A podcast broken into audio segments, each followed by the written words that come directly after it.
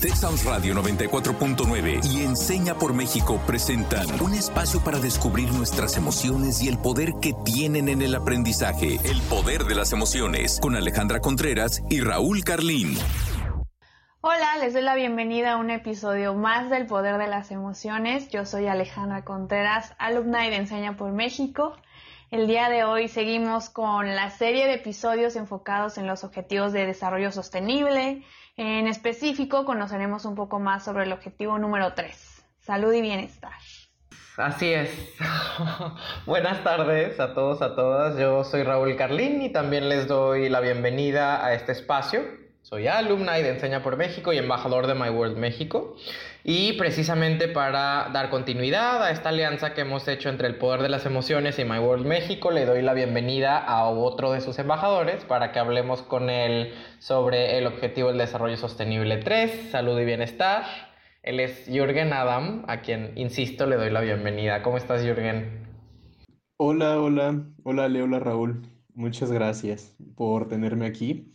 Eh, soy Jürgen Adam, soy también embajador de My World México y eh, soy médico de profesión. En los últimos años me he dedicado a trabajar en las organizaciones de la sociedad civil, precisamente trabajando desde diversas áreas en el objetivo de desarrollo número 3. Actualmente trabajo en el sistema estatal DIF con los adolescentes migrantes no acompañados que ingresan en Puebla.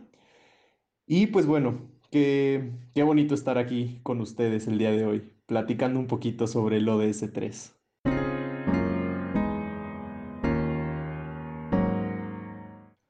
Y bueno, em, ¿se han imaginado ustedes eh, tenerlo todo menos tener salud? Yo no me lo imagino y recuerdo mucho que cuando era eh, niña, más pequeña, me decían, la salud es lo más importante. Entonces crecí con esa idea y por eso creo que no puedes tenerlo todo si no tienes salud. Durante los últimos años fui más consciente de, de esta idea y hablo de tener salud física pero también mental es importante que, la concepción que tenemos del ser humano sea más integral, es algo que he dicho en repetidas ocasiones, eh, que no nos baste solamente con que una persona eh, funcione adecuadamente, sus órganos, sea capaz de realizar actividades diarias, que tenga un peso promedio, etcétera. Creo que hay que preguntarnos qué pasa con el componente mental y otros aspectos. Creo que es vital buscar que todos y todas podamos acceder a un estado de bienestar pero sí, sí pienso que pues nos estamos quedando cortos aún en ese tema. Eh, se hizo aún más evidente con la pandemia y esto hizo que muchas personas nos diéramos cuenta de este privilegio que es poder acceder a un servicio de salud y tener salud. Eh, yo reflexiono esto con la pregunta, no sé Raúl, tú qué quieras mencionar al respecto. Pues menciono que se me viene a la mente el meme de lo importante es que tenemos salud. Eh, pero dejando de lado el meme, em, la broma, estoy de acuerdo contigo, Ale. Creo que em, si lo tienes todo pero no tienes salud, realmente no tienes nada. Y esto es algo que se suele escuchar en las sobremesas de las familias mexicanas, en el transporte público, en los taxis, en el metro, em, en las pláticas cuando uno se topa a alguien más, algún conocido en la calle. Somos eh, afortunados quienes gozamos de salud, me parece, porque a partir de ella, eh, solo a partir de ella puede existir todo lo demás. O sea, creo que no hay mayor o mejor momento en el que recuerdas la importancia de estar saludable y de estar sano que cuando no lo estás. Em, y es cuando recuerdas que la salud debería ser lo más básico y lo más prioritario para cualquier ser humano. Si tenemos salud, podemos estudiar y disfrutar y trabajar para generar los ingresos que necesitamos para cubrir el resto de nuestras necesidades básicas em, como seres humanos. Y creo que en muchas ocasiones esa prioridad termina en la base de la pirámide. O sea, pensamos que eh, la, real, eh, la prioridad más importante, más urgente es quizá trabajar para tener dinero y pagar la renta y comprar la despensa y cualquier otro lujo que nos permitimos dar, darnos cuando la quincena no se nos termina. Y no nos damos cuenta que en muchas ocasiones estamos eh, realizando todo eso a costa de nuestros propios cuerpos y de nuestra propia salud. Y cuando hablo de la salud no estoy hablando solo de la salud física, que es otra cosa en la que estoy eh, de acuerdo con Ale. O sea, em, no solo hay que reconocer lo obvio, es decir, que la salud es esencial, es vital, que debería ser lo más urgente, sino que también suscribo el énfasis que haces, Ale, en términos de lo que consideramos como el término, o sea, que, que, está englobado en el término o en el concepto de salud. Y sí celebro que en los últimos tiempos cada vez con mayor frecuencia pongamos en nuestra discusión pública sobre la palestra el imperativo de hablar de la salud en términos mucho más integrales, mucho más holísticos, es decir, entendiéndola no eh, como algo que simplemente tiene que ver con la cuestión física, sino que ataña a las múltiples dimensiones de nuestro ser. Em, es decir, sí, la dimensión física, pero también la dimensión mental, la dimensión emocional, incluso la dimensión social. Em, entonces, esto es lo que me deja pensando la pregunta que nos hace Jürgen, pero quiero saber em, qué es para ti, Jürgen, la salud y el bienestar y cómo esto está vinculado con, con la Agenda 2030. Muchas gracias, Raúl. Y qué buenas reflexiones hacen ambos. Em, me llama mucho la atención en primer lugar que ambos mencionan que la salud, eh, pues eh, la tenemos nosotros como un privilegio eh, a manera de fortuna, ¿no? Y que esto es algo que tenemos que cambiar ese paradigma, que no solamente los que somos afortunados o privilegiados de tenerla, la tengamos, ¿no? Que, que todas las personas en todo el mundo puedan tener salud y bienestar pues es algo indispensable porque es la base de todas las demás actividades que nosotros como personas podemos realizar. Em, es muy interesante ver eh, precisamente esto que comentas al final, Raúl, que van tomando la salud, ese, ese punto o ese eje central en todas las discusiones y que así tendría que ser. Y es por esto que a través de los años, pues se han estado buscando estas acciones para que el objetivo de desarrollo número 3 que es de salud y bienestar, pues brilla en todos los aspectos em, de todos los trabajos de una manera intersectorial. Les voy a platicar un poquito rápido sobre el objetivo de desarrollo número 3 y por qué es tan importante abordar este objetivo de desarrollo y que todos y todas y todes eh, conozcamos este objetivo. Este objetivo surge a manera de muchas convenciones, muchos tratados y muchos acuerdos eh, a nivel internacional sobre buscar lo que se conoce como salud universal, ¿no? Es decir, que todas las personas en el mundo, en donde quiera que estén sin eh, discriminación alguna o distinción alguna, puedan gozar de una salud y un bienestar. Pero bueno, para eso tenemos que comprender primero qué entendemos por salud. Salud no solamente es, como bien decía Sale, no solamente es un estado físico de bienestar, es un estado físico, mental y social en estas tres esferas en que las personas puedan gozar de una estabilidad y un bienestar. Y por eso es que es importante hablar del objetivo de desarrollo número 3, porque este objetivo, a diferencia de muchos otros tratados y muchas otras guías que te marcan sobre salud, sí engloba estos tres aspectos. Y no solamente eh, en el ideario que siempre conocemos de estoy enfermo y entonces busco la manera de curarme, busco la manera de estar saludable, lo que hace este objetivo, lo que engloba este objetivo es más la prevención y la promoción. Es decir, vamos a cuidar de la salud antes de que tengamos que ir a buscar ayuda para poder eh, curarnos. Entonces, este objetivo de desarrollo es súper importante que esté en el centro de todas las discusiones, de todos los niveles, para que efectivamente podamos buscar que las personas, en lugar de estoy enfermo, voy a buscar a un doctor, o estoy triste, voy a buscar a un psicólogo o una psicóloga, em, estos, estos tipos de conceptos que usualmente crecemos con ellos, pues cambien. Y entonces, para no estar enfermo, ¿qué voy a hacer? Pues voy a llevar una alimentación correcta, voy a procurar mi salud mental, voy a dejar las adicciones, voy a hacer campañas para que la gente deje de fumar, deje de tomar, no tenga acercamiento a las drogas. Es un objetivo muy bonito, bueno, digo yo que me desempeño en el área de la salud, ¿qué les puedo decir, verdad? Pero sí creo que este objetivo eh, abarca muchas cosas que usualmente dejamos a un lado. Y regresamos al, al, origen de la pregunta, ¿no? O sea, ¿qué tengo si no tengo la salud? Y precisamente este objetivo lo que busca es que tengamos todos, todas y todes salud para que con una buena base, como decía Raúl, una base de la pirámide, entonces podamos crecer para todos los lados. Y eh, como les comentaba un poquito sobre estos antecedentes que tiene, eh, recordarán o bueno, recordaremos de manera global que anteriormente los objetivos de desarrollo sostenible estaban los famosos objetivos del milenio. Y estos objetivos del milenio, que eran ocho, tres de estos ocho objetivos del milenio se sintetizaron para formar parte de este objetivo de desarrollo sostenible número tres, que involucra desde la salud materna, desde la salud infantil, la salud mental, la salud medioambiental, eh, la salud eh, a través de los sistemas de salud, a través del personal, a través de los insumos que pueden brindar para, pues precisamente, llevar esta promoción esta prevención que van a ayudar que todos, todas y todes gocemos de una salud en todas las esferas, no únicamente en la esfera física. Y bueno, pues esto es así como a grandes rasgos que es el objetivo de desarrollo, de desarrollo número 3. Sí, gracias Jürgen por este primer panorama sobre lo que deberíamos entender por salud y bienestar y aparte cuál es el rol que em, estos conceptos juegan en la Agenda 2030 y en específico en el Objetivo de Desarrollo Sostenible 3.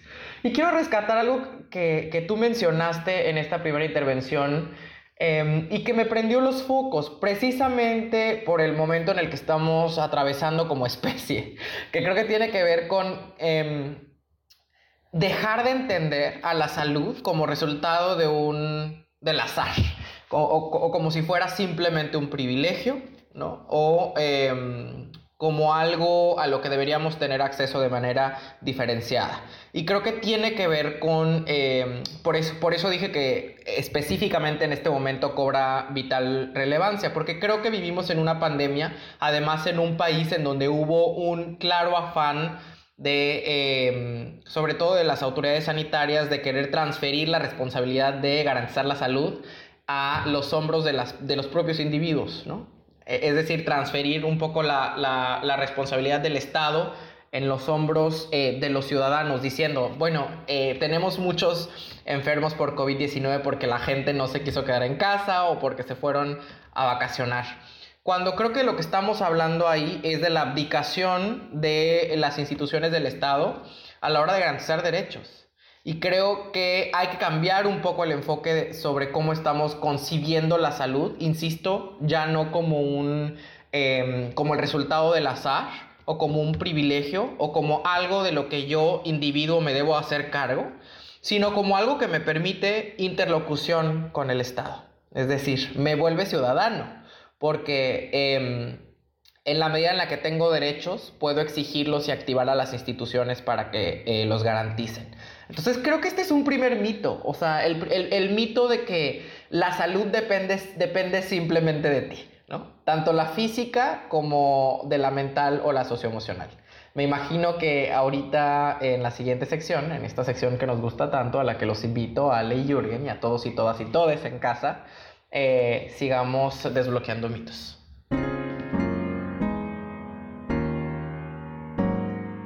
Dinámica es la siguiente. Yo voy a mencionar algunos enunciados. Raúl nos contará desde su experiencia si considera que es un mito o realidad.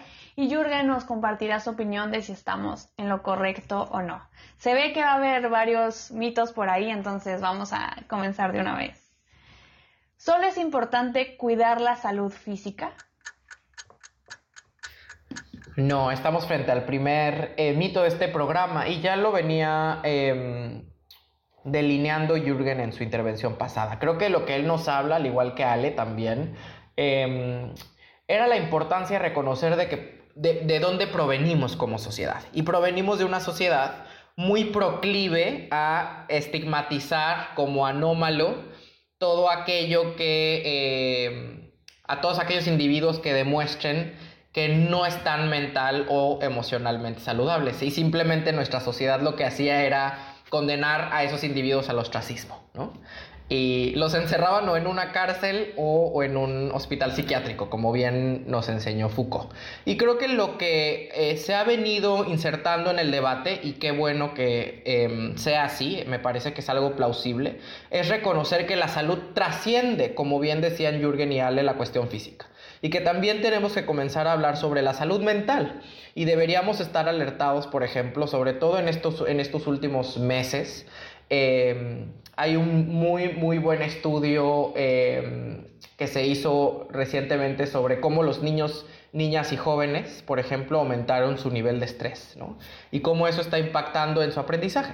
O sea, creo que em, deberíamos alertarnos sobre el, índice, por ejemplo, de suicidios en México que además va al alza y deberíamos estar planteando políticas públicas para combatirlo. O sea, creo que, eh, insisto, la salud no se acaba con la cuestión física, sino que también deberíamos estar atendiendo la mental, eh, emocional y la social. Por eso creo que em, las políticas públicas de salud tienen que ser integrales en estas tres dimensiones. Y bueno, ya creo que respondiste de maravilla, Raúl. Eh, este es un mito totalmente. Em, muchas veces, como bien decías, eh, pues tenemos el paradigma de que la salud solamente es lo físico y solamente es eh, cuido cómo están mis niveles de azúcar y cuido cómo está mi peso y mi talla, ¿no? Pero eh, mencionabas algo súper importante en la intervención de hace ratito, el que la salud pues es un derecho y como tal tenemos que ver la salud de manera integral, no solamente el acceso a la salud, sino el acceso a un derecho a la salud, es decir, que englobe todo. Y em, pues hablando de si es importante solamente la salud física, no, ¿por qué? Porque en el derecho a la salud tenemos que, eh, ver que la salud pues entendámosla de esta manera en la que es física, mental y social. Entonces, eh, es cierto que todas las políticas públicas en México, en la mayoría se enfocan sobre la salud física. Y es por eso que cuando una persona va a una institución pública de seguridad social a buscar atención médica, pues solo es eso, ¿no? Atención médica. Pero dónde queda la atención psicológica? ¿Dónde queda la atención de reintegración a la sociedad? ¿Dónde quedan todos estos eh, servicios que en teoría se tendrían que garantizar para que se tuviera un acceso al derecho a la salud y que se queda muy corto en términos de si realmente estamos accediendo a un derecho a la salud o solamente estamos accediendo a un servicio de salud física. Entonces, es súper importante que se cuiden todas las demás esferas. Obviamente la física es una esfera muy importante a cuidar, pero como mencionabas, no solamente los índices de suicidio, los índices de enfermedades mentales, de trastornos, de adicciones, em, de todas estas circunstancias sociales que se desprenden de una salud mental o social alterada, ¿no?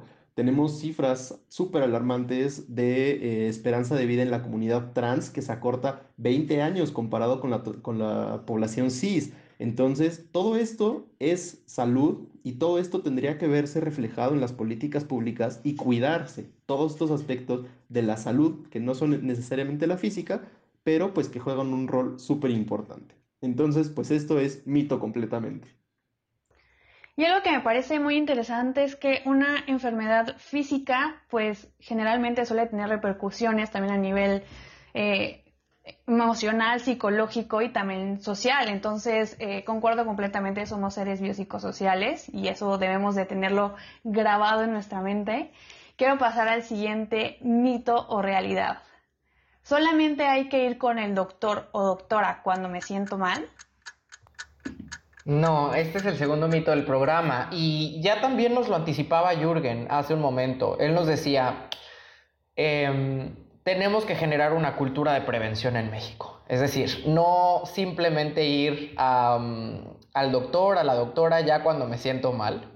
Eh, en, muchos de estos, de estos casos, tristemente, em, cuando, la gente acude al doctor ya es demasiado tarde, sobre todo pienso en las enfermedades que son eh, crónicas, que son severas y que, les pueden costar a las personas la vida. Pero incluso pienso en, las enfermedades que uno piensa que no son tan, eh, tan dañinas para la salud. O sea, también estamos frente a una sociedad en México que no, no tiene la cultura ni siquiera de ir al doctor cuando se siente mal. O sea, estamos frente a una sociedad que se automedica. Además, lo cual creo que eh, es un tema, es un subtema del que deberíamos eh, hablar y ojalá Jürgen lo toque en este momento. Pero deberíamos estar apuntando, insisto, a una cultura de la prevención que permita generar hábitos de salud que eh, vayan reduciendo las posibilidades de que las enfermedades aparezcan en los individuos. Y creo que eso es algo que tenemos que trabajar como sociedad, eh, sí desde el Estado, con políticas públicas también de prevención, em, y no simplemente las que tienen que salvar el barco antes de que se hunda. Eh, pues toda la razón nuevamente. Em, me da mucho gusto que, que reconozcan la importancia de la prevención. Y disculpen que les dé una media cátedra de salud pública, pero es súper importante que cuando hablamos de atención a la salud, recordemos que la atención, cuando uno va al doctor o a la doctora, pues ya es en, el momento en el que llegas a padecer una enfermedad, ¿no? Pero ¿qué pasa, como Raúl mencionaba, con estas enfermedades que muchas veces, eh, pues nosotros somos negligentes y que no tratamos, no le damos la importancia y que se complican posteriormente, ¿no? Em, hay algo que además de la prevención es la promoción y la protección, ¿no? Estos, tres momentos son súper importantes. La prevención nos habla de prevenir, como su nombre lo dice, una enfermedad antes de que aparezca eh, una complicación o antes de que siquiera aparezca esta enfermedad. La promoción nos habla de que tenemos que eh, mejorar nuestros estilos de vida, no con el afán de prevenir exactamente una enfermedad, sino de llevar una mejor calidad de vida. Y la protección nos habla de todo esto que no está en nuestras manos, eh, que si hay un ciclón, que si hay un deslave, que no está como tal en nuestras manos, pero tener planes para que si llega a pasar no nos impacte directamente en nuestra vida. Entonces es súper importante que como individuos y como sociedad se trabaje en estos tres momentos y no solamente llegar a un momento terapéutico en el que me siento mal y voy a que me den una atención médica, ¿no? O estoy triste y voy a que me den una atención psicológica, o estoy al borde del suicidio y voy a que me den una atención psicológica. Entonces, es importante que reconozcamos que, como bien decía Raúl, no es trabajo exclusivo del Estado, es trabajo de toda la sociedad en conjunto y es un trabajo intersectorial que se tiene que realizar. El llevar hábitos higiénico-dietéticos adecuados, de prevenir, de promocionar, incluso con nuestras propias familias, ¿no? Reducir el consumo de bebidas azucaradas, de refrescos, em, de adicciones como el tabaco, como el alcohol. Es importante que nosotros como individuos también tomemos conciencia y veamos que eh, pues la salud va mucho más allá de ir a una consulta y que nos receten. Y bien mencionabas esta parte de la automedicación, ¿no? Siempre pasa que el vecino, la vecina, el compadre, la comadre te dice, no, pues es que yo cuando fui al doctor me dieron esta medicina y tómatela. O las famosas bebidas estas de hierbas naturales, no, no quiero decir marcas, pero de estas bebidas naturales de hierbas, ¿no?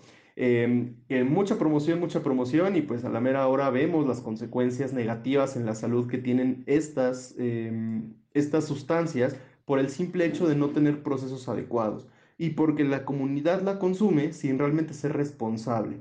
Entonces es súper importante que nosotros como sociedad también eh, seamos responsables de lo que estamos haciendo con nuestras decisiones y pues que esto conlleve a tener una, una salud real, ¿no? En todas las esferas. Em, específicamente hablando de la automedicación, pues sí hay índices súper altos de, automedicación en México y precisamente hace algunos ayeres eh, se legisló para el control de los antibióticos, pero aún así seguimos teniendo el consumo excesivo de antibióticos que están llevando una resistencia antimicrobiana muy, muy grave y pues que estamos viendo las consecuencias del uso excesivo de antibióticos. Em, bueno, pues que ya son muchos temas eh, que podemos abordar, pero sí es importante recalcar que esto es un mito. Tenemos que prevenir, tenemos que promocionar y no por el hecho de que estemos enfermos, enfermas o enfermes, significa que tenemos que ir. Tenemos que buscar esta cultura de la, del autocuidado a la salud, asistir con nutriólogos, con nutriólogas que nos puedan guiar sin llegar a ir ya cuando tenemos sobrepeso u obesidad, ¿no? Entonces, pues es todo una esfera de autocuidado muy grande que como individuos tenemos que reflexionar y actuar. Así es, la salud no es solamente la ausencia de una enfermedad, implica mucho más, es ser conscientes y crear hábitos que fomenten la salud, que yo creo que desde la primera infancia podemos hacerlo, que es algo que nos falta muchísimo y es un área de oportunidad enorme que tenemos como sociedad. Pero bueno, al inicio de la sección reconocimos que la salud mental también es vital para el desarrollo humano, pero eh, me surge esta última duda. Para tener salud mental solo hay que echarle ganas. Como psicóloga me duele decir esto. De nuevo, a veces hay mitos que me, duelen, me duelen decirlos, la verdad. y creo que es la peor versión del echaleganismo en la historia de la meritocracia del sistema en el que vivimos. Y justo creo que, eh, bueno, déjenme intentar explicar qué es el echaleganismo. Es una suerte de corriente ideológica, ¿no? Em, que argumenta que las personas pueden salir adelante de distintas eh, situaciones que les son adversas, de las enfermedades, de las enfermedades mentales, de su condición, de su situación de pobreza, entre otras, a partir de echarle ganas. Basta con echarle ganas. Esto es completamente falso, em, comprobablemente falso. Y creo que em, también cobra relevancia en este tema porque incluso nos interpela al nivel más humano posible. Es decir, seguramente ustedes que nos están escuchando hoy han tenido interlocución con alguno de sus amigos, amigas, amigues, que un día de repente les dicen, estoy triste, me siento triste y les cuentan la situación por las cuales se sienten tristes. Por favor, consejo de vida no les digan, no estén tristes. Porque eh, las personas no van, a, no van a dejar de estar tristes porque ustedes les digan que no estén tristes. Creo que hay que... Eh, ese fue un ejemplo quizá burdo, pero creo que revela muy bien cuál debería ser nuestra actitud ante eh, la situación emocional de las personas e incluso el estatus mental de las personas, que hay que reconocer que las enfermedades eh, mentales son enfermedades que tienen que atravesar por un proceso eh, de sanación, de curación, por un tratamiento y que no simplemente es una, eh, no, no se resuelve simplemente con una cuestión de actitud o con echarle ganas. Entonces creo que también hay que empezar a validar que somos seres emocionales, que tenemos una psique y que, eh, hay que hay que validar esas emociones y, ese, y esos estatus mentales para precisamente reconocer cuáles son los baches con los que nos estamos enfrentando en la vida y poder trabajar con ellos. Eh, no simplemente reducir la solución a un tema de actitud porque, insisto, es comprobablemente falso. Y esto es, pues, no sé, me fascina estar platicando con ustedes dos, eh, que tengan estas visiones tan amplias de la salud y pues que reconozcamos un mito tan grande como esto de que échale ganas es suficiente para eh, mejorar la salud mental, ¿no? Por supuesto que todas las personas siempre le echamos ganas a todos, si no, pues no estaríamos en donde estamos. Entonces, el hecho de padecer una enfermedad mental, de tener un trastorno o algo que esté afectando tu, tu salud mental, no se va a quitar con un échale ganas. Y es muy importante que todas, todos y todes, especialmente aquellos, aquellas y aquellas que nos están escuchando, pues reconozcan que eh, la salud mental es súper importante y que la salud mental tiene repercusiones no solamente en cómo yo me siento o cómo me expreso, ¿no? Tiene repercusiones físicas y tiene repercusiones sociales que desgastan la salud en estas otras esferas. Entonces, es muy importante que si en algún momento eh, ustedes padecen de cualquier tipo de eh, rasgo o cualquier situación que esté deteriorando su salud mental, no solamente es platicarlo, no solamente es buscar en internet que tengo y que te den un diagnóstico, o no solamente es que te receten un chochito y el chochito lo va a hacer. Siempre hay que buscar atención psicológica, siempre es importante que busquemos personas que están encargadas o encargados de procurar mejorar y tratar nuestra salud mental. Entonces, el echarle ganas no es suficiente, el echarle ganas no resuelve nada. Siempre es importante auxiliarse de personas que están capacitadas para tratar con nuestra salud mental. Entonces, muy, muy grande y qué bueno que, lo mencionan.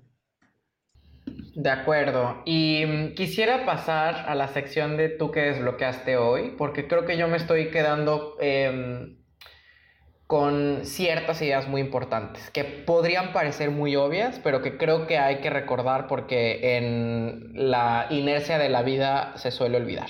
La primera de ellas es que, de nuevo, la salud es, debe seguir siendo siempre em, la mayor prioridad de nuestras vidas insisto, si no tenemos salud, no tenemos realmente nada.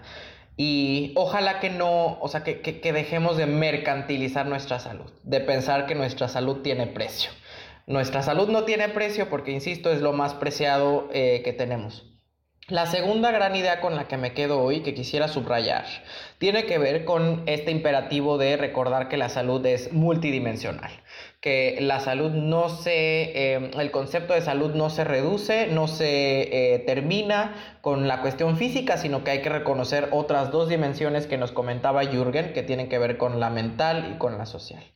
Y por último, em, instaurar en México una cultura de la prevención para pasar de la sociedad que em, se automedica a la que se autocuida y también a la que em, inhibe las posibilidades que existen de enfermarse en vez de simplemente ir a resolver lo que ya está mal. Entonces, con eso me quedo el día de hoy, pero quiero saber qué, qué es lo que tú también desbloqueas, Ale.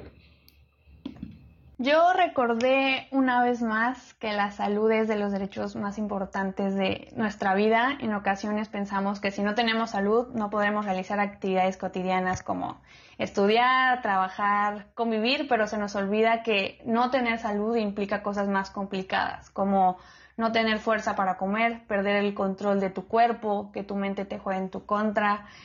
Es verdad que la realidad de cada uno de nosotros puede, puede ser muy distinta, pero todas, todos y todes deberíamos poder vivir con salud y bienestar. Creo que eh, la educación que tengamos en el hogar y los hábitos que fomentemos también juegan un, papel clave en este tema. Eh, con eso es lo que me quedo el día de hoy, pero también quiero saber, eh, Jürgen, con qué te quedas de la plática de hoy. Muchas gracias. Pues yo también me quedo con muchas cosas, me quedo con muchas inquietudes. Y eso me gusta mucho porque me motiva a seguir trabajando en este objetivo de desarrollo. Me quedo con las inquietudes, me quedo con eh, pues las ganas de seguir trabajando en pro de la salud, en pro de la prevención, que las comunidades, que las personas de México, de mi localidad, conozcan sobre la prevención, sobre la promoción, sobre la protección a la salud y que eh, pues al final de cuentas todos, todas y todos podamos entender que la salud es multidimensional, que la salud es responsabilidad de todos, todas y todes, y pues que es grandioso el trabajo que se hace aquí para poder dar difusión a estos temas tan importantes. Eso es con lo que me quedo el día de hoy. Gracias, Jürgen, y gracias, Ali, y gracias a todos y todas y todes que en casa nos han escuchado el día de hoy. Y mm, a ustedes precisamente les lanzo la pregunta para que sigan reflexionando sobre este tema más allá de nuestro episodio. Y esa pregunta es, ¿qué estás haciendo tú para procurarte a ti y a quienes te rodean el derecho a la salud y el bienestar? Y nuestra frase del día de hoy de Françoise Sagan, eh, que es, la felicidad para mí consiste en gozar de buena salud, en dormir sin miedo y despertarme sin angustia. Yo soy Raúl Carlín este ha sido un episodio más del Poder de las Emociones. Gracias Jürgen y gracias Ale. Gracias a todos y todas y todes y hasta la próxima. Yo soy Alejandra Contreras, gracias por escuchar un episodio más del Poder de las Emociones. Y yo soy Jürgen Adam. Muchas gracias Raúl, muchas gracias Ale, a todos, a todas y a todos que nos están escuchando. Hasta la próxima. Texas Radio 94.9 FM y Enseña por México presentaron El Poder de las Emociones. Te esperamos en nuestra próxima emisión, el próximo miércoles en punto de las 4 de la tarde.